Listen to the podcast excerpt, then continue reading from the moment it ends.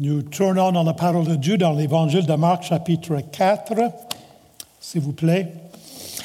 Avant de lire le passage, j'ai une question pour vous. Nous sommes, je crois, 25 ici aujourd'hui. Euh, vous êtes combien qui sont nés sur une ferme? Oh, je suis surpris. Une, deux, trois, quatre. C'est bien. C'est quel pourcentage? Presque 20% hein? Au Canada, c'est environ 5% en moyenne. Dans le temps de Jésus, dans la Palestine, dans la terre promise, plus de 20% des personnes euh, travaillaient sur une ferme. Les fermes ne sont pas comme aujourd'hui. Il n'y avait pas des grands tracteurs John Deere. Euh, il n'y avait pas d'équipement que nous avons aujourd'hui. Et euh, c'était très intensif, très manuel. Et ce n'est pas surprenant que lorsque notre Seigneur Jésus-Christ prononce une parabole, puis on va définir une parabole tantôt, mais une parabole, c'est une comparaison, on peut dire. Il parle de quelque chose qui était vraiment euh, familier, familière avec les, gens qui étaient sur la place. Il connaissait les fermes. En venant ici aujourd'hui, je pense que la moitié des fermes que j'ai passées, partant de Trois-Rivières, montant par Saint-Louis-de-France, Mont-Carmel, Shawinigan. Je pense que la moitié des fermes sont fermées. Hein? Euh, on ne travaille plus ces fermes. On est tellement efficace qu'on n'a pas besoin de toutes les terres qu'on avait autrefois. Mais dans le temps de Jésus, euh, on était très, très proche de la terre. Et surtout, au nord de Galilée, où Jésus était lorsqu'il a prononcé cette parabole, c'était un territoire avec beaucoup de fermes. Alors Jésus a pris un symbole des terres, la sémence, euh, qui était vraiment près des gens. Moi, j'ai le privilège, comme jeune homme, de travailler sur une ferme euh, où il y avait beaucoup de vaches, euh, des vaches pour manger, là, pas des vaches à lait. À l'école biblique, pendant trois ans, on avait des vaches, puis on tire les vaches. J'ai fait ça un peu. Et plus tard dans ma vie, j'ai travaillé sur des fermes de patates. Puis les fermes de patates dans l'État de Maine et dans le Nouveau-Brunswick, je me souviens bien, on montait sur un tracteur le matin, on faisait quatre heures, puis on était rendu au bout de champ. C'était des champs de mille et des mille de long. L'après-midi, on revenait sur le même champ. D'énormes fermes, des patates. Alors, j'ai une petite expérience sur les fermes. Alors, aujourd'hui, nous lisons Marc chapitre 4, versets 1 à 20, la parabole des... Euh, tout le monde dit que c'est la parabole du semeur. Moi, je ne suis pas d'accord. Pour moi, c'est la parabole des terres. OK? Verset premier. Jésus se mit de nouveau à enseigner au bord de la mer. Une grande foule s'est assemblée auprès de lui il monta et s'assit dans une barque et sur la mer. Toute la foule était à terre sur le rivage. Il leur enseigna beaucoup de choses en paraboles et leur dit dans son enseignement, Écoutez, un semeur sortit pour s'aimer. Comme il s'aimait, une partie de la semence tomba le long du chemin. Les oiseaux vinrent et la mangèrent. Une autre partie tomba dans un endroit pierreux, où il n'y avait pas beaucoup de terre. Elle leva aussitôt parce qu'elle ne trouva pas une sol profonde. Mais quand le soleil parut, elle fut brûlée, brûlée et sécha, faute de racines. Une autre partie tomba parmi les épines. Les épines montèrent et l'étouffèrent elle ne donna point de fruits. Une autre partie tomba dans la bonne terre. Elle donna du fruit qui montait et croissait, et elle rapporta, rapporta trente, soixante et cent pour une. Puis il leur dit que celui qui a des oreilles pour entendre, entende. Lorsqu'il fut à l'écart, ceux qui l'entouraient avec les douze l'interrogèrent sur les paraboles. Il leur dit, c'est à vous qui a été donné le mystère du royaume de Dieu. Mais pour ceux qui sont dehors, tout se passe en paraboles, afin qu'en voyant, ils voient et n'aperçoivent point, et qu'en entendant, ils entendent et ne comprennent point, de peur qu'ils ne se convertissent et que les péchés ne leur soient pardonnés. Il leur dit encore, vous ne comprenez pas cette parabole Comment donc comprendrez-vous toutes les paraboles Le semeur sème la parole. Les uns sont le long du chemin où la parole est semée. Quand ils l'ont entendu, aussitôt certains viennent et enlèvent la parole qui était semée en eux. Les autres, pareillement, reçoivent la semence dans des endroits pierreux. Quand ils entendent la parole, ils la reçoivent d'abord avec joie, mais ils n'ont pas de racine en, eux-mêmes. Ils croient pour un temps, et dès que survient une tribulation ou une persécution à cause de la parole, ils y trouvent une occasion de chute. D'autres reçoivent la semence parmi les épines. Ce sont ceux qui entendent la parole, mais en qui les soucis du siècle, la séduction des richesses et l'invasion des autres convoitises étouffent la parole et la rendent infructueuse. D'autres reçoivent la semence dans la bonne terre. Ce sont ceux qui entendent la parole, la reçoivent et portent du fruit, trente, soixante et cent pour une. Notre esquisse est assez simple, proche du texte ce matin. Nous allons faire l'introduction. Ensuite, nous allons regarder la sémence qui est semée. On va considérer le terrain sur le long du chemin. Ensuite, la terre pierreux. Quatrièmement, le terrain qui est couvert d'épines. Cinquièmement, le terrain qui porte du fruit. Et nous allons terminer avec quelques applications. Commençons par l'introduction. On se souvient que notre série euh, que nous poursuivons ce matin, c'est dans l'Évangile de Marc, le mystère du Fils de Dieu. Et le titre de notre message ce matin, c'est la parabole des terres. Pour moi, l'emphase ici, ce n'est pas sur la sémence. J'ai une question à vous poser au début. Est-ce que la sémence qui est tombée dans les quatre terres est différente chaque fois? Est-ce qu'elle a changé de sorte de sémence? Non, c'est la même sémence. La différence ici, c'est quoi? C'est les terres, c'est la terre qui reçoit la sémence. Alors moi, j'appelle ça la parabole des terres. L'auteur, c'est Marc, Jean-Marc, neveu de Barnabas, écrit 65, 69 avant Jésus-Christ, peut-être, peut-être un peu avant. Et le thème de Marc, c'est Jésus, le Fils de Dieu, qui est le Messie. Ça, c'est notre série. Maintenant, la foule presse tellement Jésus euh, qu'il monte dans un bateau pour enseigner. Nous, on trouve ça étrange, mais chez les Juifs, dans la synagogue, on se mettait debout pour lire la parole de Dieu par respect de la parole de Dieu.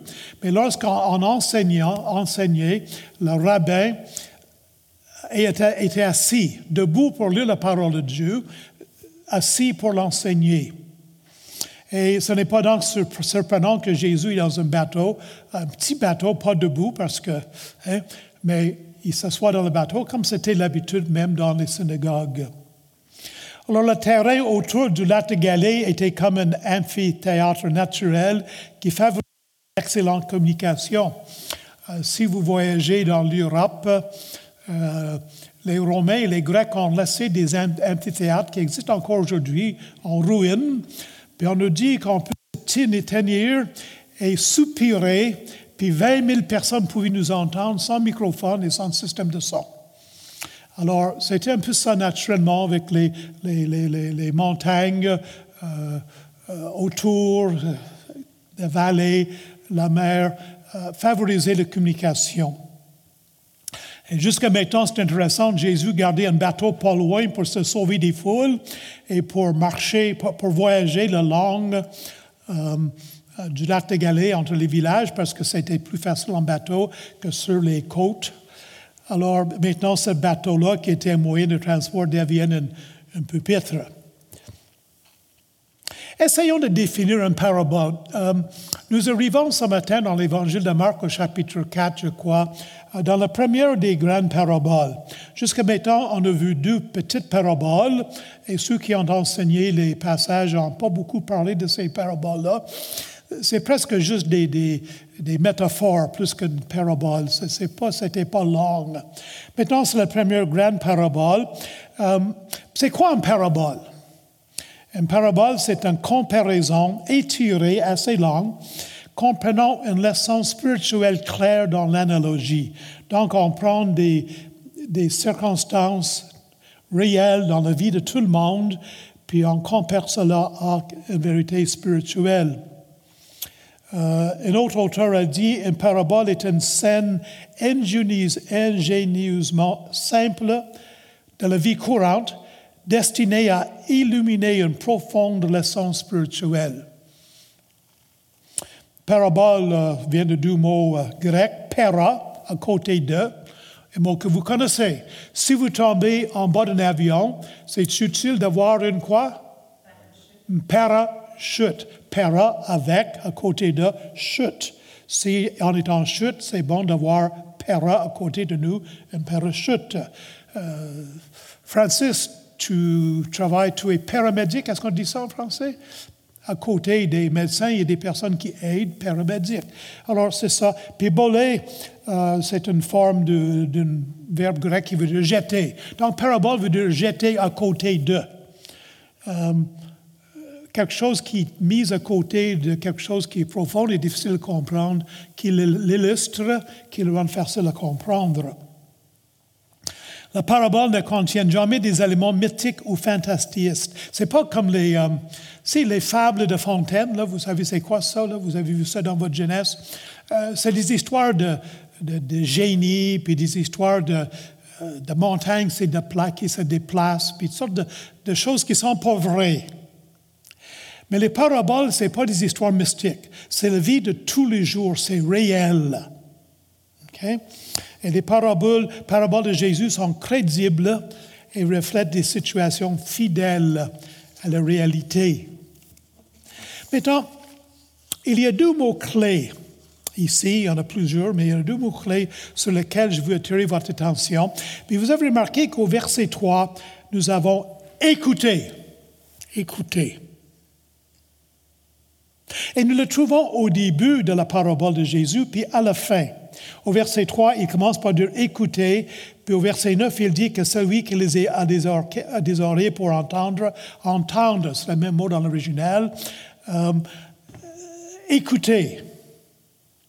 Et c'est important d'ailleurs, euh, le verbe akuo, et vous connaissez cela, acoustique, je peux vous dire qu'un prédicateur, les acoustiques dans cette salle sont beaucoup meilleurs quand il y a 80 personnes que lorsqu'ils sont 25 personnes. Euh, quand c'est plein du monde avec des manteaux, mais ça absorbe le son. Quand il n'y a pas pour beaucoup de monde, ça rebondit. J'attends l'écho. Alors, l'acoustique, akuo, akuo, écoute. Et il y a un lien ici avec l'Ancien Testament. L'un des versets les plus importants dans l'Ancien Testament commence par le mot écoute. On appelle le schéma. Les Juifs avaient des phylactères qu'on appelait, on mettait une boîte tachée au front, puis des fois sur le bras. Dans cette boîte-là, il y avait un bout de verset qui était tiré de Deutéronome chapitre 6 et le verset 4. Puis ce verset-là dit ceci, Écoute Israël, l'Éternel, notre Dieu, est le seul Éternel. Tu aimeras l'Éternel, ton Dieu, de tout ton cœur, de toute ton âme et de toute ta force. Et ces commandements que, je te donne aujourd'hui seront dans ton cœur, puis ça continue par dire qu'on va les inculquer dans nos enfants quand on est avec eux, puis en voyage, puis à la maison, puis ainsi de suite. Et cette verset-là était tellement important aux Juifs qu'ils mettaient dans des boîtes qu'ils portaient sur leur front et sur les bras. Et c'est commencé par ce mot écoute. Et le mot écouter, ça ne veut pas dire dormir sur le divan avec un peu de musique de fond. OK? Euh, ma fille, ma belle-fille, mon fils, mon beau-fils, des fois, lorsqu'ils parlent aux enfants, je les écoute, puis ils vont dire écoute. Puis ça, ça veut dire pas juste écouter, mais fais que je te dis, hein, n'est-ce pas? C'est ça que ça veut dire. Porte attention à ce que je te dis, mais mets-le en pratique. Alors, c'est important ce mot écouter, on appelle ça une inclusion, une inclusion au début puis à la fin de cette parabole, cette idée d'écouter. A un autre mot clé ici, c'est le mot terre. Intéressant qu'au verset premier, on nous dit que la foule était à terre. Puis dans la parabole, Jésus vous parler de quatre sortes de terre. Et euh, c'est le même mot dans l'original, euh, et ça nous porte à croire que ces quatre terres-là décrivent les cœurs de quatre sortes de personnes dans la foule qui sont à terre. C'est pas pour rien que ce mot est répété comme cela. La foule est devant le message de Jésus. Est-ce qu'ils vont suivre Jésus et entrer dans le royaume? Et cette parabole leur a forcé, nous force aussi à examiner notre réponse spirituelle au message de Jésus. Maintenant, il y a deux grandes paraboles dans l'évangile de Marc. Il y a plusieurs paraboles, même dans le chapitre 4, il y en a d'autres. Mais il y a surtout deux grandes paraboles dans l'évangile de, de, Marc. Euh, il y a la parabole ici, la parabole des terres ou de semeur. Et cette parabole est donnée suite à l'opposition des leaders religieux envers Jésus à propos du sabbat. Euh, on a déjà vu ça dans les semaines passées. Euh, les, leaders religieux sont jaloux de Jésus et cherchent des occasions euh, pour l'accuser. Et puis, vu que Jésus a guéri des personnes, fait du bien le jour de sabbat, on l'accuse. Et, Jésus donne cette parabole pour un peu trier chez les personnes qui l'écoutent, ceux qui sont venus pour l'accuser, ceux qui étaient simplement curieux, ceux qui sont sérieux dans leur écoute. Et l'autre parabole importante, sont tous importants, mais plus longues. Euh, c'est au chapitre 12, c'est la parabole des vignerons. Nous verrons dans quelques mois. Euh, puis cela suit encore une fois l'opposition des leaders religieux à propos de l'autorité de Jésus. Par quelle autorité tu enseignes? Par quelle autorité tu fais ces miracles? Puis Jésus répond par, par une parabole. Puis ça nous dit quelque chose, je crois, sur la nature des paraboles. La parabole aide à comprendre les vérités, mais fait aussi un tri parmi les écouteurs. Dieu agit comme ceci. Si vous écoutez et vous obéissez, il vous donne plus de lumière. Il vous donne encore des vérités, il vous aide à comprendre davantage. Mais si vous fermez votre cœur à la parole de Dieu, Dieu dit, je vous en donne plus de vérité. Je coupe. Un des aspects de la parabole. Les paraboles, en effet, aident à illustrer et à faire comprendre la vérité aux gens simples qui écoutent avec un cœur bien disposé. Puis quand je dis simple, je ne veux pas dire qu'ils sont stupides ou limités. Simplement des gars qui, des personnes qui ne sont pas, qui ne cherchent pas des bébêtes partout, qui ne demandent pas, euh, qui cherchent pas des excuses pour pas croire, des gens qui sont là pour écouter puis obéir. Le cœur bien disposé.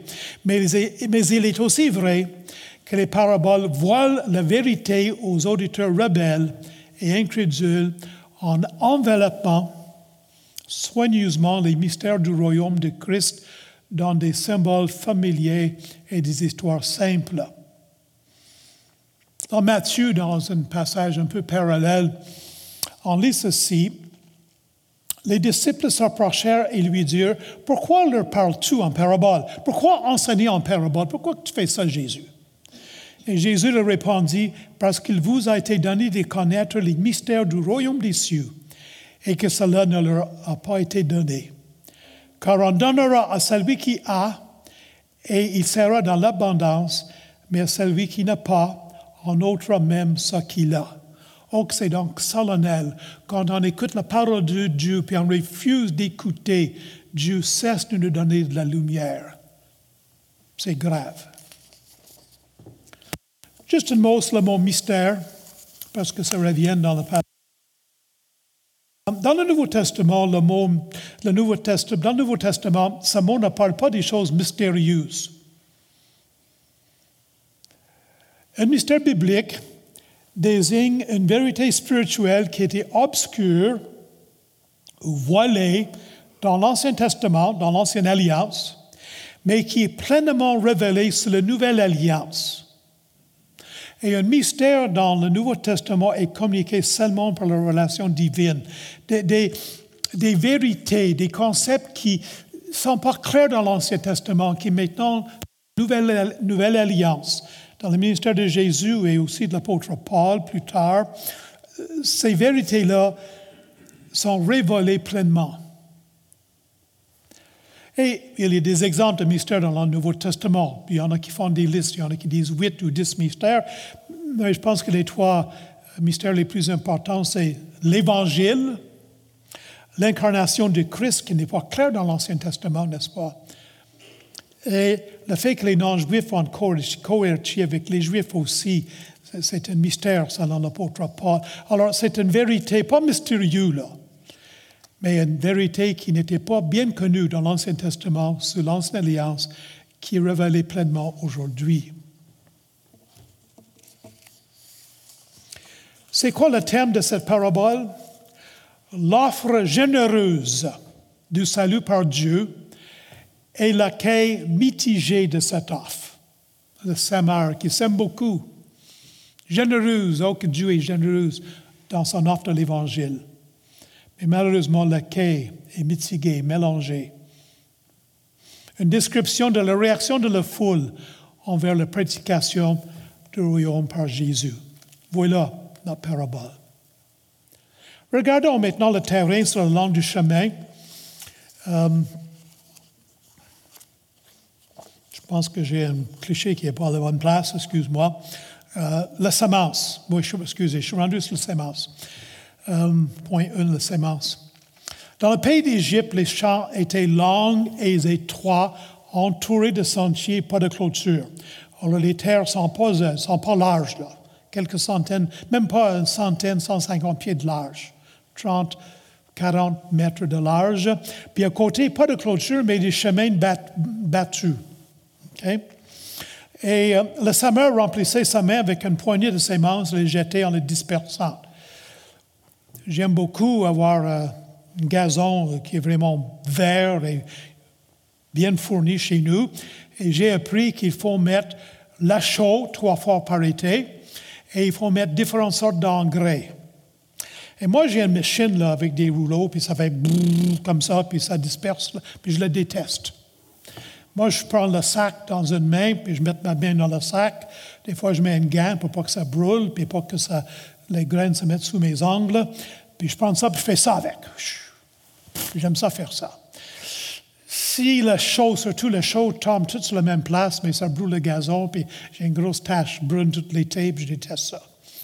Mais c'est ça qu'on fait. Et c'est comme ça que les semeurs semaient à cette époque-là. Ils remplissaient sa main avec une poignée de semences, puis les jetaient en les dispersant. Et naturellement, certaines graines de semences tombaient dans les terres mal préparées et moins propices à l'agriculture.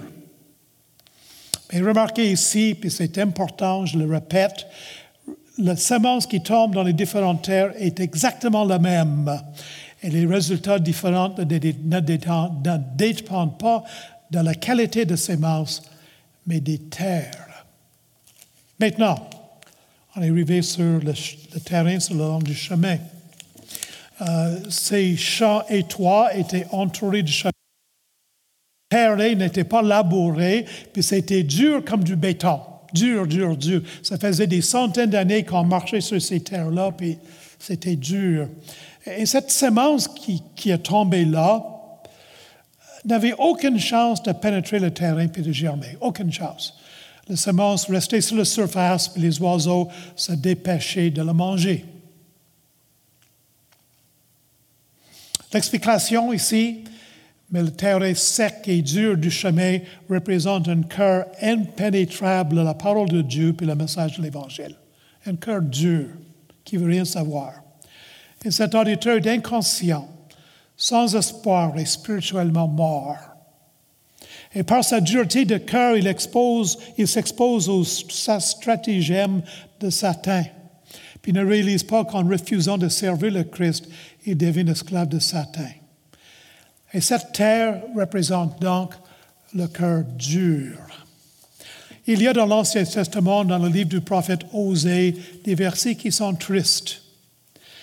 Que te ferai-je, Ephraim, Israël au nord, les distribus du nord? Que te ferai-je, Judas, les tribus du sud? Votre piété comme le nuée du matin, comme le rosée qui bientôt se dissipe. Voilà le terrain le long du chemin. Mais je ne vous laisse pas sans espoir. Moi, j'ai connu des cœurs durs qui sont venus au Seigneur. Puis, dans l'Évangile de Marc au chapitre 10, et, j'ose croire que ce n'est pas une coïncidence, nous avons Bartimée, une mendiante, aveugle. Mais le passage nous dit qu'il était assis au bord du chemin, là où les terres étaient battues et dures. Et Bartimée a reçu la parole de Dieu. Il a la guérison, non seulement de ses yeux, mais de son âme. Il est venu au Seigneur Jésus. Il y a de l'espoir quand même pour les cœurs durs. Deuxième, troisièmement, nous voyons la terre remplie de pierres. Maintenant, parfois, un peu de terre cache une couche rocheuse sous-jacente.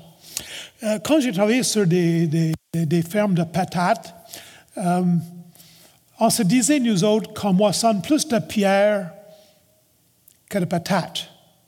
Ce n'est pas typique des terres ici nécessairement dans la région, en tout cas de Trois-Rivières,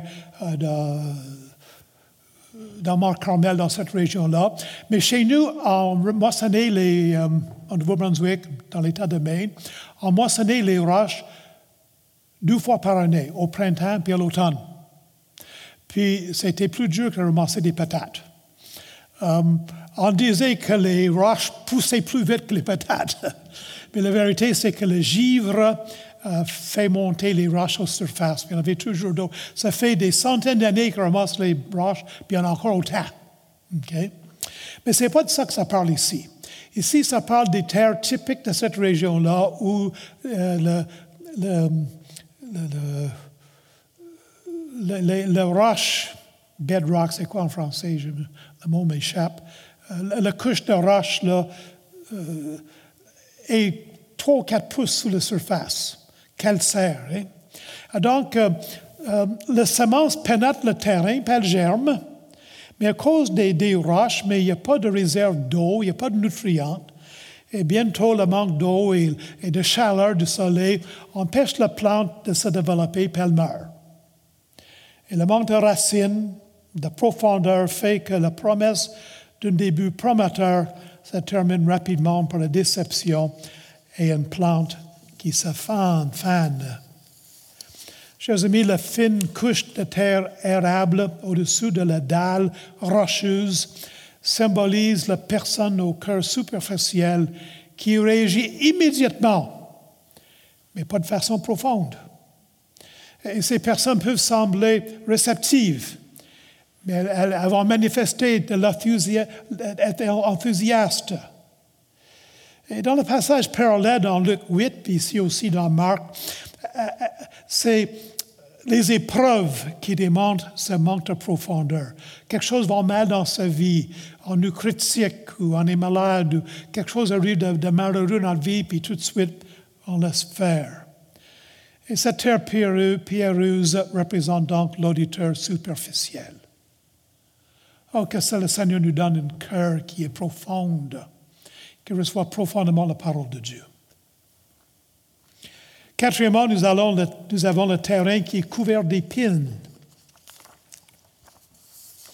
Euh, les épines sont néfastes pour l'agriculture. On peut laborer la terre, puis ça va tuer les épines sur la surface, mais les racines restent là, puis ça pousse vite. Et les semences jetées dans, un terrain couvert de mauvaises herbes avec des racines de mauvaises herbes sous la surface, germera, la semence va germer puis va paraître en santé au début, mais bientôt, rapidement, les mauvaises herbes vont prendre toute la place. Ils vont pousser, ils vont prendre toute la place. Ils vont prendre le soleil, l'eau, les nutriments. Et la bonne semence est étouffée et finira par ne pas produire des fruits. Puis elles vont mourir. Voilà, cette troisième sorte de terrain. L'explication qui est donnée par le Seigneur, Le troisième terrain représente le cœur trop préoccupé par les choses de ce monde. Il y a des premiers signes d'intérêt dans le message de Jésus, mais la séduction des richesses, les soucis du siècle, euh, ils vont étouffer leur vie spirituelle, puis il n'y aura pas de fruits. Les mauvaises herbes se développent plus rapidement que la bonne sémence, puis l'étouffent. Et ce troisième terrain illustre donc la personne qui fait profession, mais qui n'est pas vraiment sauvée. Elle permet à d'autres choses de prendre la place de Dieu. Chers amis, nous avons été créés pour Dieu. Nous avons été créés à l'image de Dieu. Et quand on permet à d'autres choses de prendre la place de Dieu dans notre vie, ça nous détruit. Parmi les tristes exemples de personnes dont le cœur est un terrain couvert d'épines, dans l'évangile de Marc d'ailleurs, il y a par exemple Hérode et Judas. Sur Hérode, nous lisons ceci. Mais elle ne le pouvait car Hérode craignait Jean, Jean-Baptiste. Il le connaissait pour, un homme juste et saint. Il l'a protégé, puis après l'avoir écouté, il était souvent perplexe, puis il écoutait avec plaisir. Hérode, il a un intérêt ici. Hmm. Le moment est arrivé où il avait le choix de faire plaisir à sa, la fille de sa, sa concubine, pour être poli, et la foule qui était là, ou bien de faire plaisir à Dieu. Puis il a tué Jean-Baptiste, il l'a fait tuer profonde. L'amour, pouvoir apprécier, accepter par ceux qui l'entouraient était plus important que sa relation avec Dieu. Il a mal fini, Hérode. Il y a um, Judas. Et cet homme-là avait trois ans dans la présence de Jésus-Christ, Fils de Dieu. Il a vu ses miracles, écouté la parole de Dieu. Mais on lit dans Marc 14 qu'après l'avoir entendu, ça c'est les souverains sacrificateurs qui ont entendu Judas, ils furent dans la joie et ils promirent de lui donner de l'argent. Et Judas cherchait une occasion favorable pour le livrer. Chez Judas, l'amour de l'argent, et peut-être d'autres choses, mais l'amour de l'argent, on nous dit qu'il était voleur, c'est lui qui était le trésorier, qui gardait l'argent. Puis l'amour de l'argent, l'a motivé pour livrer Jésus-Christ. Il a fini par se suicider. La Bible nous dit qu'il est allé à sa place. Sa place n'est pas au ciel. C'est donc triste. Mais il y a un autre exemple encore plus triste dans l'évangile de Marc, dans le chapitre 10. On lit que comme, Jésus se mettait en chemin, un homme a couru et se jetant à genoux devant lui. Il a dit, bon maître, que dois-je faire pour hériter la vie éternelle? Vois-tu, là, il y a une semence qui, qui a commencé à germer dans sa vie. Et Jésus, l'ayant regardé, l'aima et lui dit, il te manque une chose, va, vends tout ce que tu as, donne-le aux pauvres, et tu auras un trésor dans le ciel. Puis viens et suis-moi. Hum. Paroles tristes qui suivent. Mais affligé de cette parole, cet homme s'en alla tout triste, car il avait de grands biens. Donner notre, argent aux autres, ce n'est pas un moyen de, de recevoir le salut. Mais Jésus connaissait le cœur de ce jeune homme-là. Jésus savait que ce jeune homme-là aimait tellement l'argent que lui empêchait de vraiment venir à lui, puis il a mis son doigt sur le bobo. C'est qui ce jeune homme-là? Je ne peux pas prouver que ce que je vais vous dire, c'est un peu de spéculation. Puis moi, je critique beaucoup ceux qui font la spéculation, mais je le fais moi-même des fois, excusez-moi. Je ne sais pas si ce jeune homme-là, c'est Marc lui-même, qui était un jeune homme riche. Je ne sais pas. C'est une de ces nombreuses questions que je vais poser au ciel. Rendu euh, à la porte du ciel, je vais demander à Saint-Pierre, Pierre, euh, c'est le jeune homme, là, c'est-tu Marc? Euh, Pierre a travaillé avec Marc en Rome, hein? il va savoir. chers amis, êtes-vous en train de permettre à l'amour de l'argent ou d'autres choses vous empêchez de venir à Jésus, triste. Cinquièmement, le quatrième terrain qui porte fruit. Ah, voici un terrain propre, libéré de mauvaises herbes. Et la semence plonge profondément ses racines et reçoit la nourriture et l'eau nécessaire pour produire du fruit, beaucoup de fruits. Euh, on lit cela, la récolte 30 ou 60 ou 100 fois pour une. Euh, ça ne fait pas référence à, si je sème une patate, je vais recevoir 100 patates. J'ai assez travaillé dans les champs de patates pour voir, savoir que ce n'est pas vrai, ça. Euh, mais ça parle, je crois que l'argent produit par la récolte comparé à l'argent investi pour la semence. Euh, on investit 10 euh, dollars pour acheter la semence, mais on reçoit 1000 euh, dollars par le, par le prix que la semence a porté. On dépense 1 dollar pour la semence, on reçoit 100 dollars avec la récolte. C'est ça que ça fait référence. Puis, à cette époque-là, un retour sur investissement de 6 fois ou 10 fois était très, très bien. Le fermier qui investissait un dollar pour une sémence, la sémence, puis qui ramassait 10 dollars de fruits, était très content. Puis un retour de 100 fois, c'était une bénédiction absolument extraordinaire ici. C'est surprenant. Dans le livre de Genèse, nous lisons l'histoire d'Isaac et de Rebecca, qui pendant la famine doivent s'exiler dans le pays des Philistins. Puis on lit dans Genèse 26, chapitre, chapitre 26, versets 12 et 13, qu'Isaac sème dans ce pays. Il recueillit cette année le centuple, cent fois, car l'Éternel le bénit. Et cet homme devint riche. Et, il alla s'enrichissant de plus en plus jusqu'à ce qu'il devint fort riche. Alors voilà, je pense, euh, moi je pense que dans l'évangile de Marc, euh, Marc pense à Isaac ici. 100 fois, là, se rend un homme extrêmement riche, c'est une récolte extraordinaire. Luc, dans le passage parallèle, dans l'évangile de Luc, il explique que ce dernier, dernier terrain représente ce qui est tombé dans la bonne terre. Ce sont ceux qui, ayant entendu la parole avec un cœur honnête et bon, la retiennent et portent du fruit avec persévérance. Marc nous dit, nous dit que ce terrain parle de ceux qui entendent la parole, la reçoivent et portent du fruit 30, 60 et 100 pour une. Et l'un des mots-clés ici, c'est la persévérance. Un attachement tenace à la vérité et une constance dans la foi. Produire du fruit à long terme, voilà le signe d'une vraie conversion. Jésus faut avoir Dieu dans Jean chapitre 8, si vous demeurez dans ma parole, vous êtes vraiment mes disciples. Le fruit ici, c'est certainement le fruit de l'esprit. C'est quoi le fruit de l'esprit?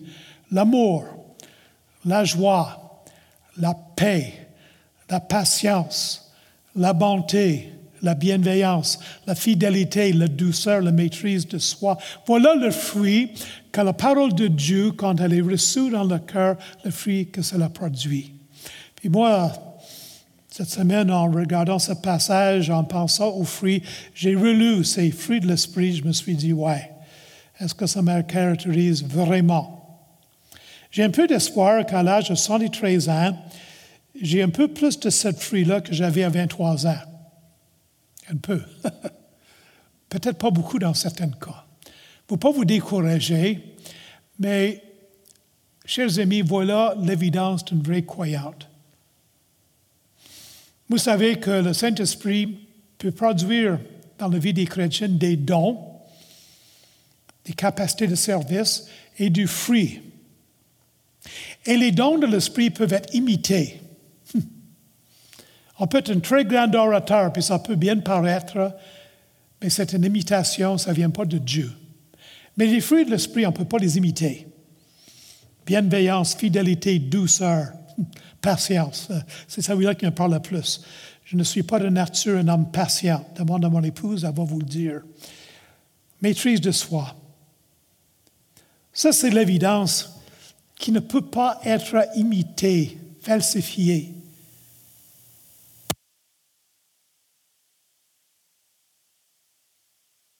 L'apôtre Paul aussi, euh, ceux qui sont venus au Seigneur par son ministère sont aussi les fruits. Jésus va insister dans l'Évangile de Jean, verset 15, chapitre 15, que tout serment qui est en moi et qui ne porte pas de fruits, il le retranche. Et tout serment qui porte du fruit, il émonde afin qu'il porte plus de fruits. Ma femme sème une vingtaine de plantes de tomates. Et chaque semaine, elle passe dans ces plantes-là avec des ciseaux, puis elle regarde chaque branche, chaque serment, puis elle décide, puis elle en coupe la moitié. Moi, ça me fait mal voir ça. J'aime pas ça. Je suis pas capable de faire ça, moi. Mais ça marche. Euh, on ramasse sur une vingtaine de plantes, des centaines. On ramasse assez de tomates qu'elle met ça dans des boîtes, puis on en a jusqu'au printemps prochain jusqu'à l'été prochain, euh, parce qu'elle retranche comme faux. Et voilà ce que le Seigneur fait. Si on ne porte pas de fruits, signe qu'il n'y a rien de réel qui s'est passé dans notre vie. Quelques applications. Chers amis, c'est de notre devoir de préparer notre cœur pour recevoir la parole de Dieu. Il y a une tension. Il y a une sorte de ce qu'on peut dire un paradoxe, c'est que Dieu est souverain dans le salut. Je viens d'une famille de dix enfants. J'ai six frères. Nous sommes sept garçons chez nous. Je suis le seul qui suit le Seigneur vraiment. C'est parce que je suis meilleur que les autres.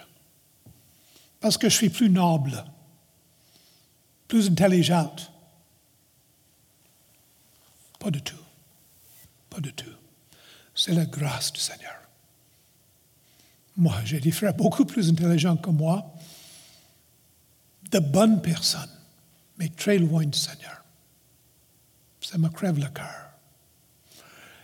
Et je veux simplement dire que Dieu m'a fait grâce. Mais ça, c'est un côté de l'histoire. Mais autant que c'est vrai que Dieu est souverain dans le salut, c'est aussi vrai que nous avons une grande responsabilité d'écouter et de recevoir la parole de Dieu et de préparer pour recevoir la parole de Dieu. C'est notre responsabilité. Dieu est souverain, puis l'homme est responsable. Et si vous essayez de réconcilier, ces deux versets-là, ces deux vérités-là, vous allez vous rendre fou. Les deux sont vrais. Et ici, bas sur la terre, on comprend de Jean cela, mais c'est vrai. Et notre emphase aujourd'hui, ce n'est pas la souveraineté de Dieu dans le salut. Notre emphase, c'est notre responsabilité de recevoir la parole de Dieu. Vous, vous êtes responsable de recevoir la parole de Dieu aujourd'hui. Il n'y a personne, lorsqu'il va rencontrer Dieu, qui va dire Ah, Dieu, c'est pas ma faute. Non. Vous avez refusé de recevoir la parole de Dieu, puis c'est votre faute, c'est votre responsabilité. Nous lisons que Roboam, fils de Salomon. Quel privilège qu'il avait, cette, gars-là. Il était le petit-fils de David, l'homme selon le cœur de Dieu, auteur de, 80, de 75 au moins des psaumes, grand homme de Dieu. Il était le fils de Salomon, l'homme le plus sage qui ait vécu sur la face de la terre. Puis on nous dit que Rehoboam, qui avait tous ces avantages-là, n'appliqua pas son cœur à chercher l'Éternel ça a mal fini. Comment appliquer notre cœur? Grand sujet. J'ai cinq suggestions ici. D'abord, prier Dieu pour lui demander de nous aider à comprendre. Jacques va nous dire, le frère de Jésus qui écrit l'épître de Jacques, il va dire, s'il y a un manque de sagesse, qui demande de Dieu, qui donne librement. Chers amis, on demande Dieu, aide-moi, je veux comprendre. Puis je vous garantis que Dieu va répondre à cela. Deuxièmement, obéir dans les domaines que Dieu nous a montrés. Vous savez que les plantes poussent lentement. Lorsqu'on sème des cocombres, ça prend des mois pour voir le premier cocombre. Puis Après ça se développe, c'est long. C'est long de développer des fruits. On, on, plante un arbre, un pommier, ça prend quoi? 8 ans, 10 ans pour que ça produise du fruit? Alors, produire du fruit, c'est à long terme. Puis obéir à Dieu, puis faire le ménage dans notre vie, c'est à long terme. Puis Dieu ne règle pas tous les problèmes dans notre vie en même temps. Mais lorsqu'il nous mène dans notre vie, que Dieu, Dieu met son, son, son doigt, puis il dit, règle ça dans ta vie, puis nous parle, puis sa parole nous parle. Chers amis, si on refuse de régler sur ce point-là, on n'avancera jamais sur les autres points. C'est une obéissance à long terme, graduelle. Troisièmement, lire et écouter attentivement la parole de Dieu. Je lis des chapitres de la Bible chaque matin. Puis des fois, ça va bien. Des fois, je lis, puis je ne me souviens pas du mot que j'ai lu. Est-ce que ça vous arrive, ça, vous autres, des fois? Hein? Et des fois, je recommence. Puis je porte attention, je me concentre. Lire et écouter attentivement la parole de Dieu. N'oublions pas que cette première grande parabole dans le livre de Marc est une parabole sur la façon d'écouter les paraboles. c'est une façon, c'est une parabole qui nous dit comment on doit lire et écouter la parole de Dieu. Et peut-être qu'on peut se dire que la première parabole, ça démontre qu'est-ce qui est très, très important. Et Jésus, dans son ministère d'enseignement, dit, voici comment il faut écouter mes enseignements. Puis on a dit que la parabole commence avec écouter et se termine avec écouter. Et nous devons lire et écouter attentivement la parole de Dieu. Quatrièmement, nous devons confesser régulièrement nos péchés. 50, 73 ans, chrétien depuis très, très longtemps, l'œuvre de Dieu depuis plus que 50 ans. Puis je dois régulièrement, certainement chaque soir, puis chaque matin, puis très souvent pendant la journée, confesser le péché. Chers amis, c'est comme ça qu'on labore notre cœur pour recevoir la parole de Dieu. Et cinquièmement, humblement chercher à plaire au Dieu comme première priorité de notre vie. On a des priorités dans notre vie. Est-ce que c'est faire de l'argent? Est-ce que c'est de bien paraître? Est-ce que c'est d'avoir beaucoup d'amis, beaucoup d'activités? Ou est-ce que c'est de plaire au Seigneur? Les autres choses sont légitimes, mais secondaires. Comment recevoir la parole de Dieu? Pris ces idées-là de notre auteur. Le bon auditeur accueille immédiatement la parole de Dieu afin qu'elle ne puisse pas être arrachée par Satan. On n'écoute pas la parole de Dieu, puis on dit, oui, mais je vais y penser, puis dans un couple de semaines ou dans un couple d'années, je vais certainement répondre. Non, non, non. La semence qui est restée sur la surface, les oiseaux sont venus le chercher. Jésus interprète ça comme un symbole de, l'ennemi Satan qui vient prendre la parole de Dieu avant qu'on puisse l'assimiler. C'est immédiat qu'on doit répondre à la parole de Dieu. Deuxièmement, le bon auditeur accueille profondément la parole de Dieu afin qu'elle ne soit pas flétrie par la persécution profondément en nous. Et troisièmement, le bon auditeur reçoit exclusivement la parole de Dieu pour ne pas que les autres préoccupations ne l'étranglent. Chers amis, il faut que la parole de Dieu soit notre priorité. Qu'écouter et obéir à Dieu soit notre priorité. Chers amis, pour le penseur grec et pour les gens du Québec aujourd'hui, c'est même philosophie, l'incompréhension est causée par un manque d'éducation ou une déficience intellectuelle. Le grec disait que si les personnes ne vivent pas bien, s'ils ont un comportement qui n'est pas correct, soit qu'ils manquent d'éducation, ou soit qu'ils euh, ont une déficience intellectuelle pour vous autres. Euh, pour Jésus, ce n'est pas ça. L'incompréhension de vérité spirituelle est causée par une déficience éthique. Hmm. Par notre réponse à la persécution ou par la guerre spirituelle, pas à cause de manque d'éducation. Et si nous refusons de recevoir Christ comme sauveur et maître, notre problème n'est pas intellectuel, chers amis, c'est un problème moral. C'est sûr qu'on a le droit de réponse à des questions, qu'on peut poser des questions.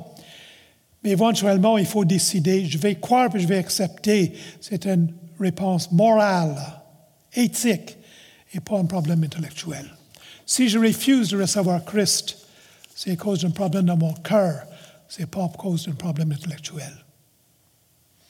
Enfin, chers amis, porter du fruit, c'est une marque essentielle du royaume de Dieu. Remarquez que les quatre terres ici, les quatre terrains, sont jugés par le fait est-ce qu'ils portent du fruit ou non.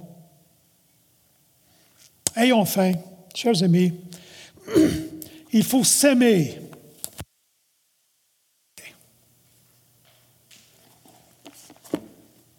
Est-ce que nous s'aimons? J'ai eu le la joie, le privilège de vivre lors du temps de réveil au Québec. Je me souviens quand le centre du Cap avait 80 personnes, puis cinq ans après, on était 350 personnes. J'ai vu ça arriver ici, sur Shawinigan aussi. Là. Je me souviens quand M. Gazdick est arrivé, puis dans les années ensuite. Des baptêmes tous les mois. Des fois deux fois par mois grand réveil. Mais Dieu est souverain dans tout cela. Je réalise cela. Mais je peux vous dire quelque chose. Quand je regarde cela, je regarde aussi un peuple de Dieu qui s'aimait. Hmm. Il me permet de poser la question est-ce que nous s'aimons Et des fois, lorsqu'on s'aime, c'est décourageant. Euh, ma femme a semé 30 plantes de tomates, puis il y en a 20 qui ont poussé. je ne sais pas pourquoi. On s'aime. Mais seulement, c'est la bonne parole de Dieu. Puis la promesse de Dieu, c'est que si je sème, je vais récolter. Puis si je ne sème pas, je ne vais pas récolter. Alors, je vous encourage, s'aimons. S'aimons la bonne parole de Dieu. Nous allons prier. Seigneur, nous regardons dans notre cœur et nous confessons que pour chacun de nous, on voit des caractéristiques de ces quatre terrains dans notre cœur. Oh, des fois, on est dur.